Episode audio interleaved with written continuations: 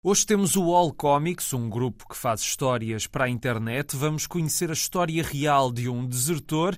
Descobrimos algumas publicações portuguesas e a adaptação de Duna, a banda desenhada. Sejam bem-vindos ao Pranchas e Balões.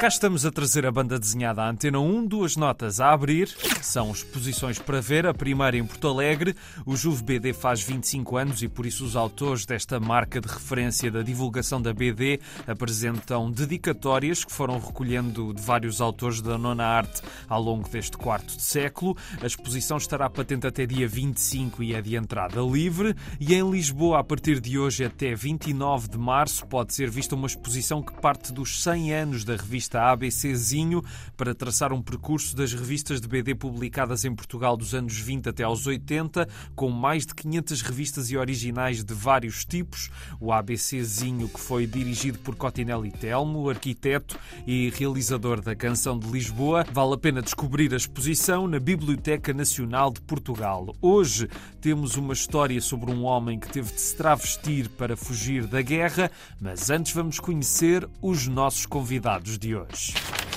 Agora vamos conhecer um grupo que faz banda desenhada para a internet. É o All Comics. O Leonardo Soares é um dos fundadores, é produtor-geral e redator-geral deste grupo que assina várias séries que estão disponíveis em plataformas como a Webtoon. Uma delas, Red Lightning, já tem mais de 100 mil visualizações. Outra delas, Most Wanted, faz com que tenhamos aqui duas pessoas envolvidas na sua produção, a Beatriz Cunha e a Cláudia Lopes. Obrigado a todos antes de mais. Mas, Leonardo, para quem nos está a ouvir e não conhece o All Comics, como é que tu consegues eh, muito rapidamente apresentar este grupo? É um grupo de amigos com a mesma paixão entre cómics e cultura pop que juntou o talento de cada um deles para dar a conhecer os nossos trabalhos, as nossas ideias. Basicamente, nós estamos aqui a criar cómics para exprimirmos e mostrar que é possível eh, juntar um grupo de pessoas muito talentosas e partilhar uma paixão em conjunto. E quando é que começou esta paixão a ganhar forma? Em 2016, mais ou menos. Na época eu estava a querer desenvolver uma plataforma de publicação de cómics. Entretanto, eu conheci um rapaz que acabou por fundar a Comics comigo, o João Vitor. E nós começamos a criar uma plataforma que na época era a Japanet. Já escrevia e o João também já tinha curso de artes, ele desenhava bastante bem e nós clicamos muito bem um com o outro e começamos a produzir cómics. De 2016 para 2023 passam sete anos. Pelo que percebi, certo há uma, quase uma dezena de pessoas na equipa de Portugal e do Brasil também, certo? É, é Exatamente, é sim. Sim, sim. E como é que foste, por exemplo, eh, aqui connosco também estão a Beatriz e a Cláudia, como é que vocês se conheceram? Vou sempre para os eventos assim, Iberaниmes, eh, Lisboa Games Week, etc. Eu vou sempre para o Artist Alley. Eu gosto de ver o trabalho dos outros. Estava a divulgar um flyer de Red Lightning, na época. Por acaso passei na banca da Cláudia, estava pronto a fazer marketing do cómic dela, Última Semente, já agora. E ela também deu-me o cartão de visita dela. Depois começamos a falar no Instagram. Eu lhe apresentei o projeto e ela simplesmente aceitou vir para aqui. Por incrível que pareça. Ela gostou do projeto. o cómic não é somente meu. Eu estou a trabalhar como ilustradora no cómic da Última Semente que pertence à Midori Editora. Ao início foi um pouco, talvez, estranho, no entanto, acabou por clicar a coisa de forma coincidente, e ainda bem. Eu conhecia a Bia porque andámos as duas a estudar na ETIC, no curso de Concept Art, e então eu sabia que ela adorava desenhar, uh, especialmente assim, vá, mais para o mangá. Temos um, um, pouco a mesma energia, um pouco maluca, vamos chamar assim. Acho que pronto, todo o ilustrador e artista tem um, um pouco de loucura, não é? Então acabei por eh, dizer: Olha, estou aqui envolvida neste projeto sem grandes obrigações, queres experimentar? Confirmas, Beatriz, ou, ou vais dizer exatamente Confirmo. o contrário? Não, não, não, não. Confirmo. Uh, até fiquei surpresa quando ela mandou mensagem a perguntar. Disse só que sim, uma experiência nova. E estou a gostar muito desde então. Bom para aprender muita coisa. O mundo das webcomics não o conheço muito bem. E vocês as duas estão envolvidas na mesma série, que é o Most Wanted. Expliquem um bocadinho a quem nos está a ouvir o que é que vocês estão a, a fazer nesta série. Eu ao início uh, entrei mais para ajudar um pouco o roteiro. Entretanto, pronto, as coisas foram se modificando ao longo do tempo e acabei por uh, ficar somente mais focada no cargo de, de concept artist, Ou seja, acabar por ler as descrições das personagens, tanto da personalidade neste caso, mas também o físico e tentar, pronto, encaixar um design para cada personagem e depois acabo também por ser uh, storyboarder, então acabo por ser eu a organizar a ser o deus da organização aqui por trás da coisa.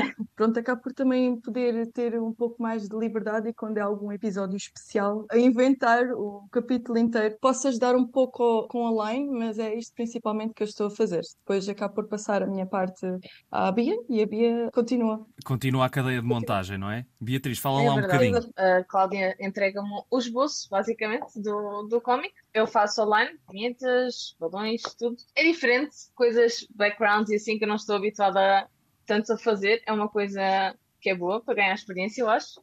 Passo outra vez à Cláudia, ela faz a cor base e depois volta para mim e eu termino. Depois passa para o Leo e ele faz uns ajustes juntamente com o João. É assim, o episódio está concluído. Por, porque, Leonardo, é preciso manter sempre a continuidade da coisa, porque isto são séries que duram bastante tempo, não é? E é preciso certo. estar sempre à cata do que pode estar fora de, daquilo que tinha sido planeado, não é? Exatamente. Antes de nós começarmos assim a expandir e a querer fazer outras coisas, era só eu e o João. E uma das coisas que nós reparamos é que muitos na indústria da Webtoon, para chegar num patamar grande ou de renome, nome, tem que se ter uma constância. A maior parte dos webtoons, por exemplo, se fores ali na plataforma, todas as semanas eles têm um episódio, todas as semanas eles têm uma certa qualidade. Muitos autores lá na plataforma ou são duplas ou são artistas individuais.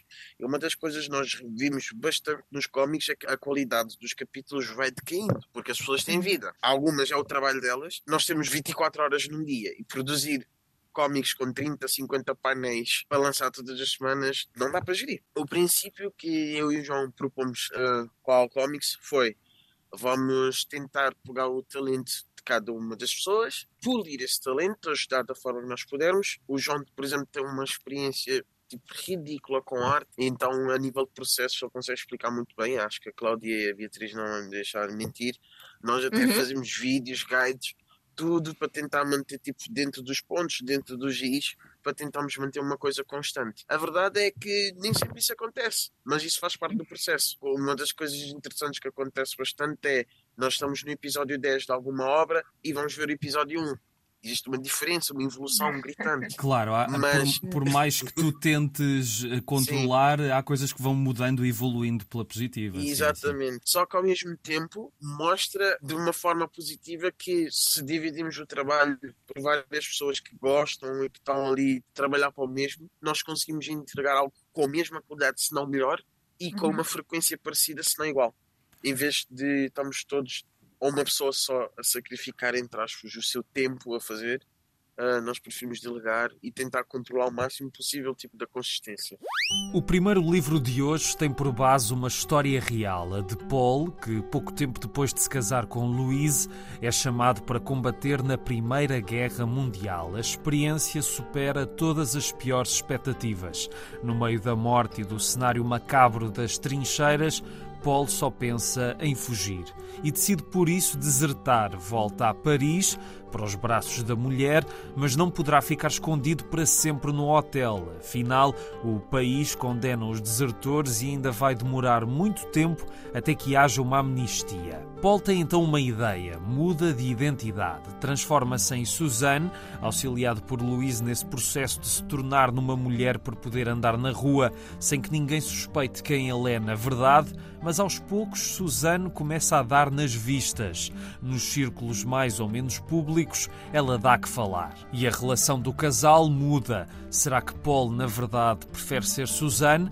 Ao longo de 10 anos, vamos acompanhando a história deste homem que encarna uma mulher e que terá de lutar com sentimentos contraditórios. É a história real que deu origem a um ensaio, ensaio esse que inspirou Chloé Cruchaudet com Mau Género, uma BD editada entre nós pela Iguana. O título é, na verdade, duplo, por baixo da palavra género está gênio, porque Paul tem de facto um temperamento acidentado. Assim que abrimos o livro, sabemos que tudo não vai acabar bem Começamos no tribunal, no julgamento que nos vai dar a conhecer as circunstâncias do caso e dos cadáveres e das trincheiras à Paris noturna, com surpresas à espera num certo bosque, do horror da guerra ao humor das situações de adaptação de Suzanne, acompanhamos uma história que tem mais de um século, mas com repercussões na atualidade. Mas não é apenas essa força do conteúdo que faz a obra de Cruchaudet.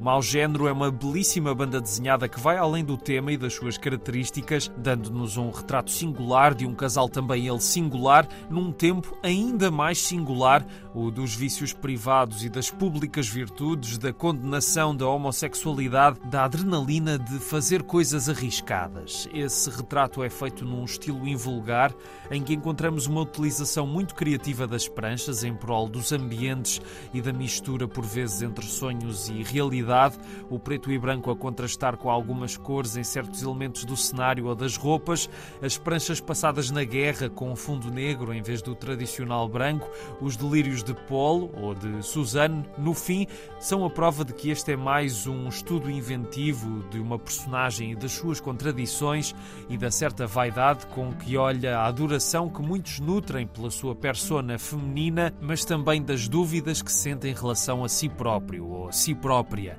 Mal Género é uma obra cativante pela maneira como nos leva a conhecer a construção de uma persona, mas que assim que há uma oportunidade para Paul sair da clandestinidade, aquela persona poderá não se descolar dele, talvez porque na verdade aquela era a pessoa que ele sempre quis ser, mas que era uma faceta que só naquela altura ele pôde conhecer. O livro está enriquecido com um dossiê final que tem não só documentos do julgamento real que esteve na base desta história, com excertos de diários, tanto de Louise como de Paul e outros textos, e ainda um pusfácio de Fabrice Virgile e Daniel Volman, autores do ensaio que inspirou Chloé Para fazer esta BD com edição da Iguana. E fica a nota, se por acaso passarem pela Livraria Culta em Lisboa, a autora esteve recentemente em Portugal e, sem ser preciso dizer mais nada, vale a pena olharem com atenção para a vitrine da loja.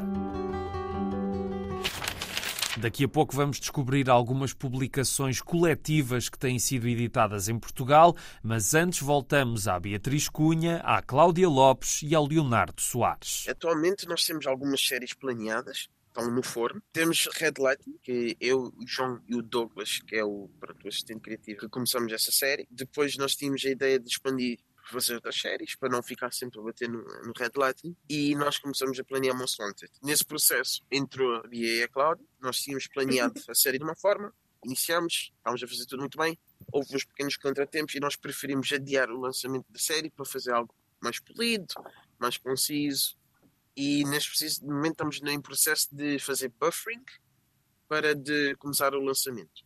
Uhum. Um, as outras séries ainda estamos à espera de Red Lighting entrar numa pausa de season para começarmos a desenvolver elas. Porque um dos problemas que nós fizemos logo no início no Red Lighting é que o escopo da série é um bocadinho exagerado. Então não temos muito espaço de manobra, pelo menos eu e o João, para estar a fazer outras coisas. A dimensão queres dizer na história ou no visual, no aspecto visual? Eu puxei o nível para o roteiro, o João falou: não, mas eu vou-te acompanhar então na arte. Basicamente é isso. E já agora, assim, muito rapidamente, conseguem-me resumir a premissa dessas séries?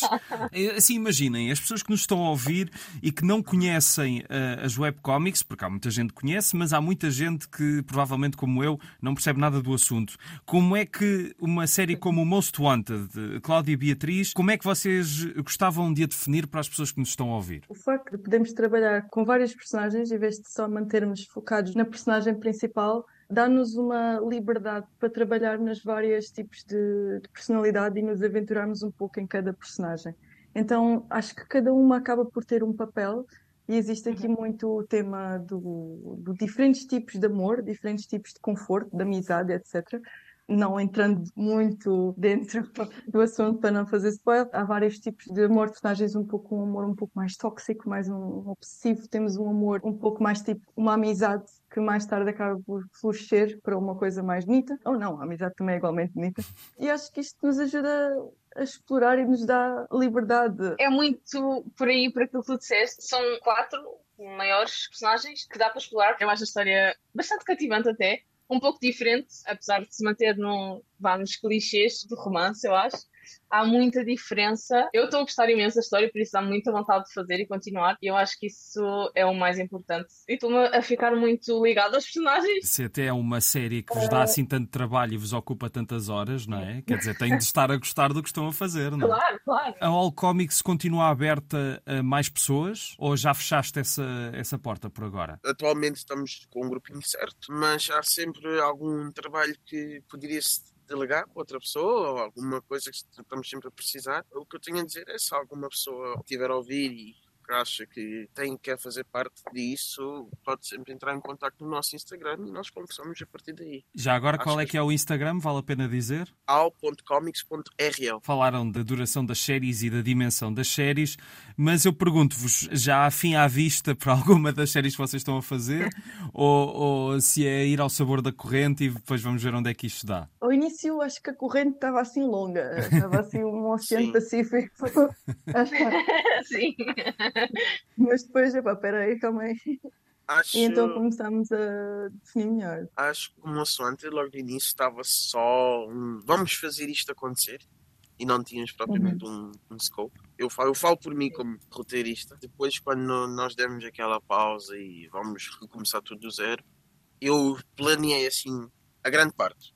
Por exemplo, eu tenho planeado para ter o scope de 30 episódios, coisa assim, e tenho o cada episódio o que, é que vai acontecer já pré-definido. A mesma coisa se aplica à Red Lightning. A Red Lightning é uma história muito longa, mas já tenho planeado, até porque a Red Lightning é uma história que eu já vinha a escrever antes de começar ao Comics mas eu só escrevi para ser tipo novel. Quando começamos a, a, a comics é que começamos a adaptar para webcomic. Também já está mais ou menos definido, só que é muito mais fácil, por exemplo, eu fazer um scope de Monster Hunter, é mais curtinho, é mais pensado do que Red Lighting, que eu não sei quantos episódios é que vai terminar. Agora trazemos algumas publicações que ajudam a conhecer autores portugueses de várias gerações e não só, dos fanzines a antologias de outras dimensões. São cinco títulos que vale a pena conhecer para descobrir outras formas de ver e ler a BD.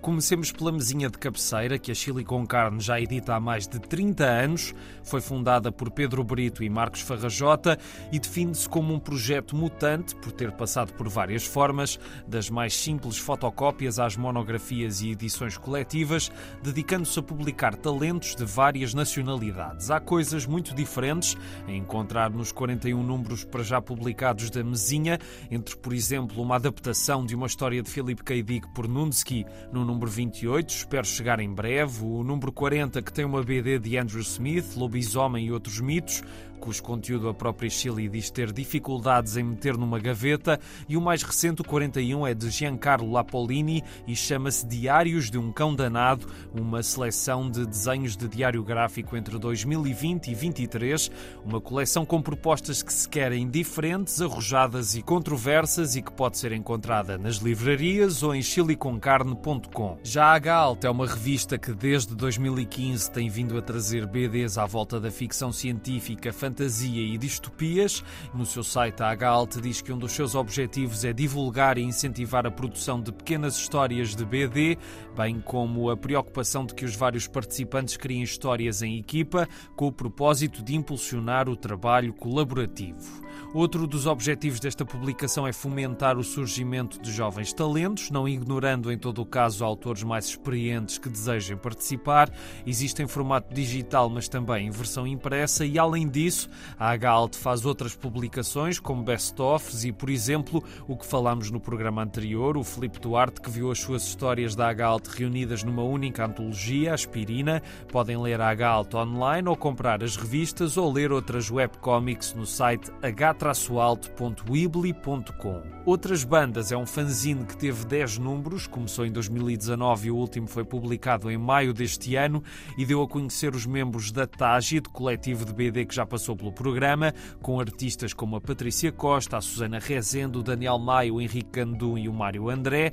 Cada número é uma antologia de trabalhos de vários artistas. No último, que é o 9, mas porque o primeiro foi o 0, marca o fim do fanzine, como diz o Daniel Maia no editorial e de uma fase enérgica da BD na margem sul do Tejo, com os cursos que derivaram da criação deste coletivo informal, com o objetivo de colocar desafios à criação, um laboratório para banda desenhistas de várias gerações gerações, que termina aqui pela necessidade dos autores do Tágid evoluírem além da esfera dos fanzines, embora seja um formato editorial que prezem, dizem que é hoje um modelo esgotado no mercado português. Não conseguem obter o mesmo reconhecimento junto do público e da crítica especializada. Veremos o que os membros do Tágid vão fazer a partir de agora, individual ou coletivamente, mas os 10 números de outras bandas podem ser adquiridos em tagidbd.blogspot.pt. O Museu Rafael Bordal Pinheiro tem dinamizado cursos de BD, arte e narrativa como um só, e do terceiro saiu uma antologia, BD Bordal, que reúne os trabalhos dos alunos, o que, de acordo com o editorial do Tiago Cruz, responsável pelo curso juntamente com a Inês Garcia e o Penil Loureiro, permitiu a autores, veteranos e estreantes abordarem a sua criatividade através do meio de exposição narrativa que consideramos o mais democrático, a banda desenhada. O curso teve vários convidados, autores de várias gerações e com obra feita na BD portuguesa, e aqui podemos encontrar histórias dos oito participantes do curso com estilos diferentes, narrativas entre o realismo e a fantasia, e o grupo compõe-se de gerações muito distintas e também com outras nacionalidades. Um dos artistas é do Brasil e outro é da Costa Rica. A antologia BD Bordal pode ser adquirida no site da Associação Tentáculo, a tentáculo.weebly.com ou no Museu Bordal Pinheiro. Por fim, falta-nos falar da Umbra, a antologia de BD que começou a ser lançada em 2020, é coordenada pelo Filipe Abranches, que define o projeto como uma entidade alienígena, uma entidade visual e um repositório de memórias que persegue o futuro, mas canibaliza um passado recente. E o quarto número saiu em maio, depois de ter sido alvo de um crowdfunding. Mais do que uma revista ou um fanzine, é um autêntico livro na impressão e nos acabamentos. E este número 4 reúne seis BDs com história alternativa, a guerra e a tecnologia, o sobrenatural ou as relações familiares. E tem autores nacionais e internacionais. Na parte portuguesa temos o próprio Filipe Abranches e também o André Oliveira e a Rita Alfaiate, o Pedro Moura e o Marco Gomes. Podem adquirir nas livrarias de BD ou por e-mail umbralivros.gmail.com. Esta é apenas uma pequena parte das publicações portuguesas de BD. Não conseguimos ir a todas, mas espero ter dado algumas ideias interessantes para partirem à descoberta. Vamos fechar com a adaptação de um clássico da ficção científica à banda desenhada, mas antes temos mais uns minutos de conversa com a Beatriz Cunha, a Cláudia Lopes e o Leonardo Soares. O que é que para o futuro já está a ser preparado que vocês nos possam contar? Cláudia, também estás ocupada com a última semente, não é? Isso também é, é toda uma outra história. Também é, é um trabalho constante a fazer o, o, o mangá e outros projetos pessoais, mas é aquele momento que pronto, a pessoa já faz por amor, não é? Sim. Amor à camisola. Nós acabamos sempre por ter sempre ideias para pôr no jarro. Então, ao fim de X tempo, pronto, vamos, vamos ao jarrinho buscar. Olha o novo papelinho, o que é que será desta vez? E talvez. Uh, não só comigo, mas em geral, acho que isto já aconteceu. Uh, e então acabamos por escolher uma ideia ou outra do, do pessoal da equipa que está a trabalhar para expandir, mas pronto, pode, pode diferir, não é? Mas por não, acho que isto foi o que aconteceu da última vez. Não, exatamente. Só complementando o que a Cláudia disse, uma das coisas que nós fizemos foi nós criamos tipo um Google Forms com algumas perguntinhas chaves que era para todos os membros da equipa sugerir uma ideia de história porque eu às vezes sinto-me do tipo, só, só eu é que estou tipo, a escrever histórias. Eu gostaria de entregar, por exemplo, toda a gente, toda a gente tem o direito a dar a sua voz, toda a gente tem o direito a contar a sua história. Então, pronto, nós fizemos isso e temos um jarrinho cheio de ideias, cada um de, dos membros da equipa. Uh, inclusive eu tenho medo das histórias da Cláudia. Não, mas uh, brincadeiras à parte. Uh, temos um jarrinho cheio de ideias histórias. Um, só que de momento estamos com as mãos cheias de dois projetos. Enquanto um deles não entrar em pausa ou terminar, acho que. Porque há enquanto... essa questão das temporadas, não é? Que tu, que tu falaste. Exatamente, sim, sim, sim. E tu, Beatriz, no meio disto tudo, há mais qualquer coisa que queiras falar? O que eu faço basicamente é só isso. Ok. Não, já é muito. Uh, faço, sim, pessoalmente uh, faço commission só, mais por lazer, digamos assim, uhum. e o trabalho normal das 9 às 5. Eu gosto de sempre trazer uh, sugestões uh, de livros ou de séries que as pessoas andem a ler ou que achem que são fundamentais, portanto pedia muito rapidamente a cada um de vocês que dessem uma ou duas sugestões para os nossos ouvintes. Como o Leo diz, às vezes as minhas ideias são um pouco malucas, não é? Então, às vezes... Mas eu acho que, pronto, o maluco também é saudável. Neste Exatamente. momento, não tanto. Mais vale ser só maluco no é- papel, não é? E não... Exato, exato. Sim. cá, forma legal.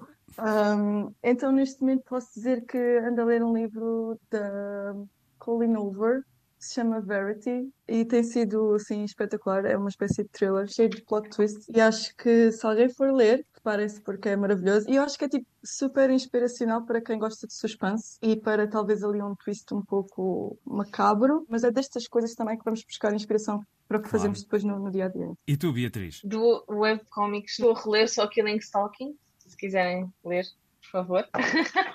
Livros, a ler eh, Stephen King, O Instituto, ah, também recomendo. Muito bom, assim uma vibe mais de terror. E tu, Leonardo, para acabar? Para as pessoas que querem saber mais do mundo dos cómics no geral, ou ter mais um bocadinho de conhecimento de webtoons no geral, como é que funciona a indústria, como é que começou, algumas regras básicas. Eu recomendo este livro muito bom que me guiou bastante, que é o Webtoon School. Everything You Need to Know About Webtoon Creation Story Writing. Embora que ele fala no sentido do webtoon, eu acho que ele aborda no geral o processo de criação de cómics e basicamente a lógica por trás e o porquê de algumas coisas. Eu acho que, por mais que eu já sabia de algumas coisas, me ensinou bastante e eu não paro de recomendar esse livro a toda a gente. E, É verdade, é verdade. e a nível de, de cómics ou assim de coisa, atualmente eu estou a acompanhar e estou fanática no, no manga Chainsaw Man de Tatsuki Fujimoto. Está cada vez melhor. o, último, o último capítulo foi banger, está muito bom. Em 1965 foi editado um livro que se tornaria rapidamente num ponto central da literatura de ficção científica. Com Duna, Frank Herbert apresentou um mundo imaginado numa sociedade feudal com várias casas de nobres. Seguimos os Atreides, que vão para o planeta Arrakis, mas que poderão estar a cair numa armadilha do maior inimigo da família, o Barão Harkonnen. O filho dos Atreides, Paul, poderá ser o Messias e o planeta Arrakis é onde se encontra a especiaria, a droga que aumenta a vida e mente de quem a consome, pela qual todas as famílias lutam. Em Arrakis vivem os Fremen, um povo que tem maneiras muito peculiares de poupar qualquer centilitro de água possível e que tem os olhos azuis devido à saturação provocada pelo consumo da especiaria. Muito sumariamente são estes os pressupostos do volume inicial desta saga, que Alejandro Rodorovsky tentou levar ao cinema num projeto megalómano que se ficou pelo papel e que depois ganhou vida numa versão conturbada de David Lynch e noutra mais recente e mais aplaudida de Denis Villeneuve, cuja segunda parte deve estrear no próximo ano. Duna originou outros livros pelo próprio autor e depois por uma dupla, o filho Brian Herbert e Kevin J. Anderson, que assinam a adaptação a romance gráfico desenhada por Patrícia Martini e Raul Allen, cujo primeiro volume de três foi agora editado entre nós pela Relógio d'Água. A adaptação divide-se nesta estrutura para seguir de forma fiel a ideia do romance, também repartido por três livros.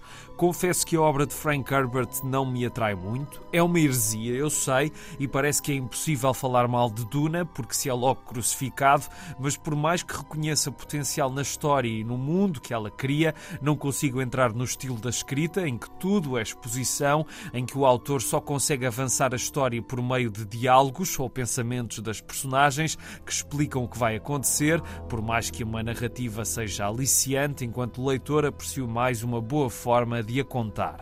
Por isso, parti para a leitura desta BD contanto que ela não fosse tão maçuda para mim como o livro foi, e sim a adaptação sendo fiel ao livro original, não é felizmente literal, tira alguma palha ou reduz a carga constantemente informativa do romance, conseguindo cruzar melhor as vozes interiores com a ação, uma história de ficção científica que para muitos é um tratado de política, mas que ganha com menos diálogos ou com menos exposição, mas a BD vem comprovar a riqueza do mundo extravagante e bizarro criado por Frank Herbert, que era um melhor criador de conceitos imaginários do do que de narrativa e de personagens. No lado visual, é de louvar que os argumentistas não tenham imposto uma estética já usada no cinema ou na televisão para esta adaptação. Os desenhadores seguem outra linha de imagens e estilos que é particularmente conseguida no uso da cor e dos cenários que nos transportam para o mundo da realeza e para os perigos de Arrakis com a mesma densidade visual mas mesmo assim esta Duna em BD poderia ter resultados mais interessantes e estimulantes.